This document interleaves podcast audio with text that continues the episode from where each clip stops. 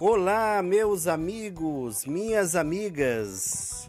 Aqui quem fala é o professor Francisco com o nono episódio do nosso podcast, trazendo toda segunda-feira um apanhado de notícias para começar bem informado sua semana. E nessa semana que passou tivemos uma triste notícia. O ator Chadwick Boseman, o Pantera Negra dos filmes da Marvel, não resistiu à brava luta de quatro anos contra o câncer no cólon. Chad foi muito importante para a representatividade no cinema, inspirando toda uma leva de jovens com seu personagem poderoso e íntegro, num filme majoritariamente composto por negros, que abriu um espaço incrível em Hollywood, sendo o primeiro filme de super-herói na história a ser indicado ao Oscar de melhor filme. É assim uma grande perda não somente para o cinema, como para uma luta antirracista em todo o mundo. Falando sobre essa luta, inclusive queremos destacar a atitude de vários jogadores da NBA, a Liga Nacional Americana de Basquete, que se recusaram a jogar a rodada como forma de protesto contra a violência policial desferida principalmente por policiais brancos contra pessoas negras. Esse ato foi mais um apoio aos protestos que se reacenderam nos Estados Unidos após um cidadão ser covardemente alvejado por sete tiros a queima-roupa em frente aos três filhos, ao tentar entrar em seu carro durante uma abordagem policial. Enquanto isso, um rapaz branco de 17 anos caminhou tranquilamente com um fuzil pelas ruas em meio a um protesto e matou duas pessoas, além de ferir mais uma sem ser incomodado pela polícia. Lamentável, reiteradamente, os assassinatos nos Estados Unidos e também no Brasil das pessoas de cor negra. Esse racismo estrutural tem que ser combatido com toda a força e com todo o conhecimento. Falando um pouco agora sobre a luta do trabalhador brasileiro. A negociação entre banqueiros e bancários segue tensa nessa semana.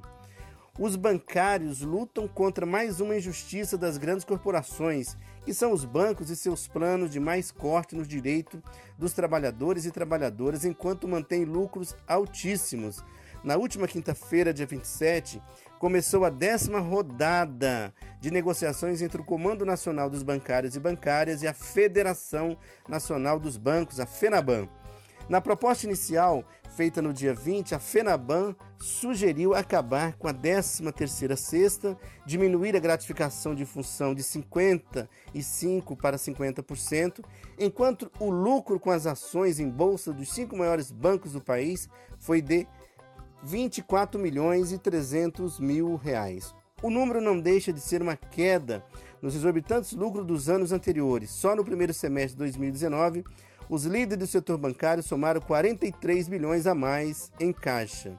No lado dos trabalhadores, a participação dos lucros e resultados é que garante que tanto dinheiro se distribua entre aqueles que se esforçam para garantir o sucesso das empresas. No entanto, a proposta dos bancos nesse período de negociações era de reduzir em 48% essa participação.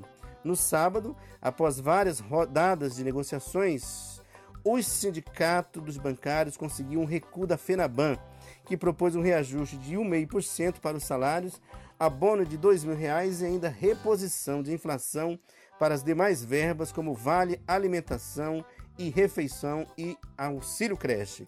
Agora, os sindicatos, os trabalhadores farão as suas assembleias, seus encontros para discutir essa contraproposta da FENABAN. Mas para falar mesmo sobre essa pauta, sobre esse assunto, eu convido a Neide Maria Rodrigues, presidente do Sindicato dos Bancários de Campo Grande e região. Neide, você pode comentar, você pode falar como é que está nesse exato momento as negociações, os encaminhamentos que vocês vão tomar? Olá, boa tarde, Francisco. É um prazer estar aqui falando da nossa campanha nacional dos bancários. Nós temos a data base no mês de setembro e com a reforma trabalhista, nossa preocupação era muito grande em relação à, à ultratividade. Vence agora dia 31 a nossa convenção coletiva e nós estaríamos sem as garantias previstas na nossa convenção coletiva a partir desta data. É, tivemos longas é, reuniões, já fechamos, conseguimos avançar, mas foi na 14ª rodada de negociação. É, eles propuseram desde o início retirada de direitos, é, a nossa, nossa convenção coletiva que tem é, cláusulas importantes para os trabalhadores e eles propuseram retirada de vários pontos. E nós conseguimos avançar depois de, dessas intensas reuniões. Organização da categoria ela é nacional, e isso ajuda bastante. Nós é, então conseguimos avançar para que a nossa convenção coletiva seja, seja assinada por dois anos, vigência de dois anos, e agora para 2020 um reajuste de 1,5%, é, mais um abono de 2 mil, garantia de todos os direitos da nossa convenção coletiva de trabalho, que isso é muito importante, manter as conquistas que nós tivemos ao longo dos anos.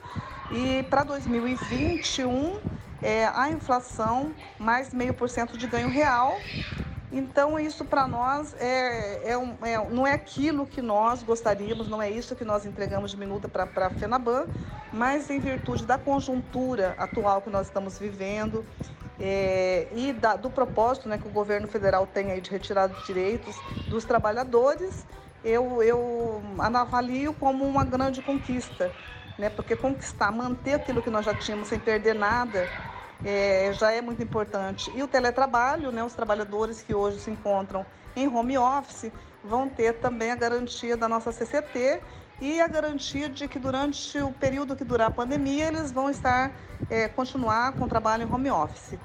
É, então, eu, eu, hoje a gente faz uma, uma assembleia, começa hoje às 19 horas e nós vamos concluí-las na segunda-feira, é, 20, até 23h59, os bancários vão poder estar votando é, nessa proposta, que a orientação do Comando Nacional e nós, daqui do Sindicato de Campo Grande, estamos orientando os trabalhadores a aceitarem as propostas.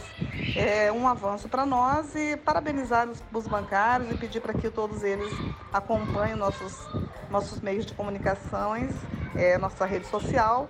A cada momento a gente está passando informações precisas e foi, foi assim que a gente conseguiu mobilizar a categoria a nível nacional através da rede social. Obrigada. Obrigado, Neide. Boa luta para vocês. Estamos juntos, ok? Vamos relembrar agora uma declaração que gerou grande indignação nas redes sociais dessa segunda-feira, da segunda-feira passada, vinda do presidente Bolsonaro. Abre aspas. Minha vontade é encher tua boca na porrada, disse Bolsonaro ao ser questionado por um jornalista sobre os cheques de 89 mil reais depositados por Fabrício Queiroz na conta da primeira-dama Michele Bolsonaro. A ameaça, no entanto, só abalou o próprio presidente, que foi bombardeado com a mesma pergunta em todas as redes sociais. Foram centenas de personalidades e milhares de cidadãos perguntando: Jair Bolsonaro, por que a sua mulher recebeu 89 mil reais de Fabrício Queiroz?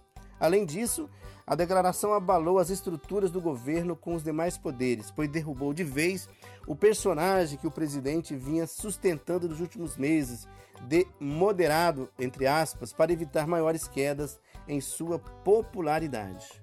Na verdade, essa, essa ameaça né, que o presidente fez é, revela toda essa escalada autoritária que nós estamos vendo no Brasil e a nossa defesa tem que ser pela liberdade de imprensa. Nessa semana, também a equipe econômica de Bolsonaro foi colocada em maus lençóis. Bolsonaro tem demonstrado cada vez mais desejo por programas assistenciais, como Bolsa Família, que passa a ser chamado de Renda Brasil, e a Casa Verde Amarelo, que deve ser a nova versão da Minha Casa Minha Vida. Isso porque Bolsonaro e sua equipe de imagem perceberam que o que veio segurando sua popularidade nos últimos meses foi o auxílio emergencial distribuído durante a pandemia e fica cada vez mais claro o desejo de sua reeleição em 2022.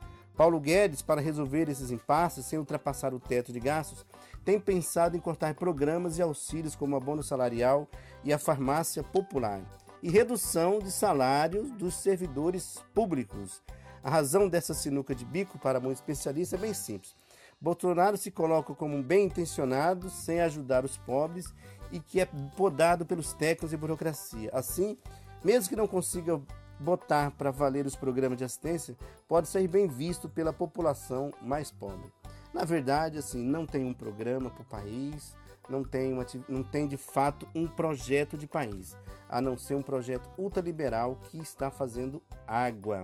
E ele está colando em projetos e programas exitosos da era do presidente Lula e da Dilma, com a nova roupagem. Na verdade, é isso, inclusive vai inaugurar obras que a maioria delas iniciaram na, zona, na, na época do governo do PT.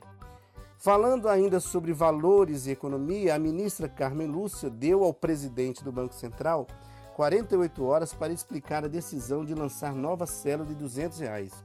Isso graças a três partidos, PSB, Rede e Podemos, que foram ao Supremo argumentar que a nova a nota facilitaria crimes financeiros e lavagem de dinheiro. É aquela história, né? Com nota de 200 seria possível esconder o dobro de dinheiro na mesma maleta. Vamos trazer uma boa notícia agora? É o Fundeb permanente que teve sua emenda constitucional promulgada na quarta-feira. Então, quero parabenizar todos e todas que participaram ativamente dessa luta seja nas redes ou seja nas ruas, para garantir o direito à educação básica às crianças brasileiras, independente de onde nasçam. Com esse fundo, com esse financiamento, que deve garantir um orçamento federal mais igualitário para as cidades brasileiras.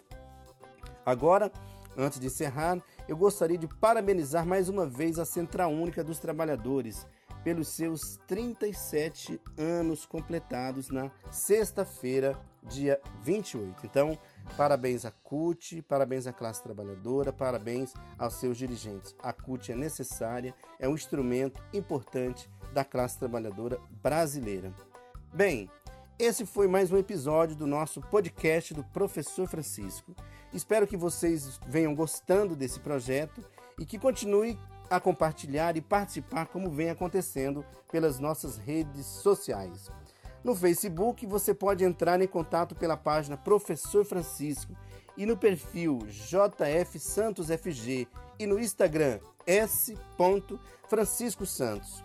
Um forte abraço, se puder, fique em casa e até o próximo episódio.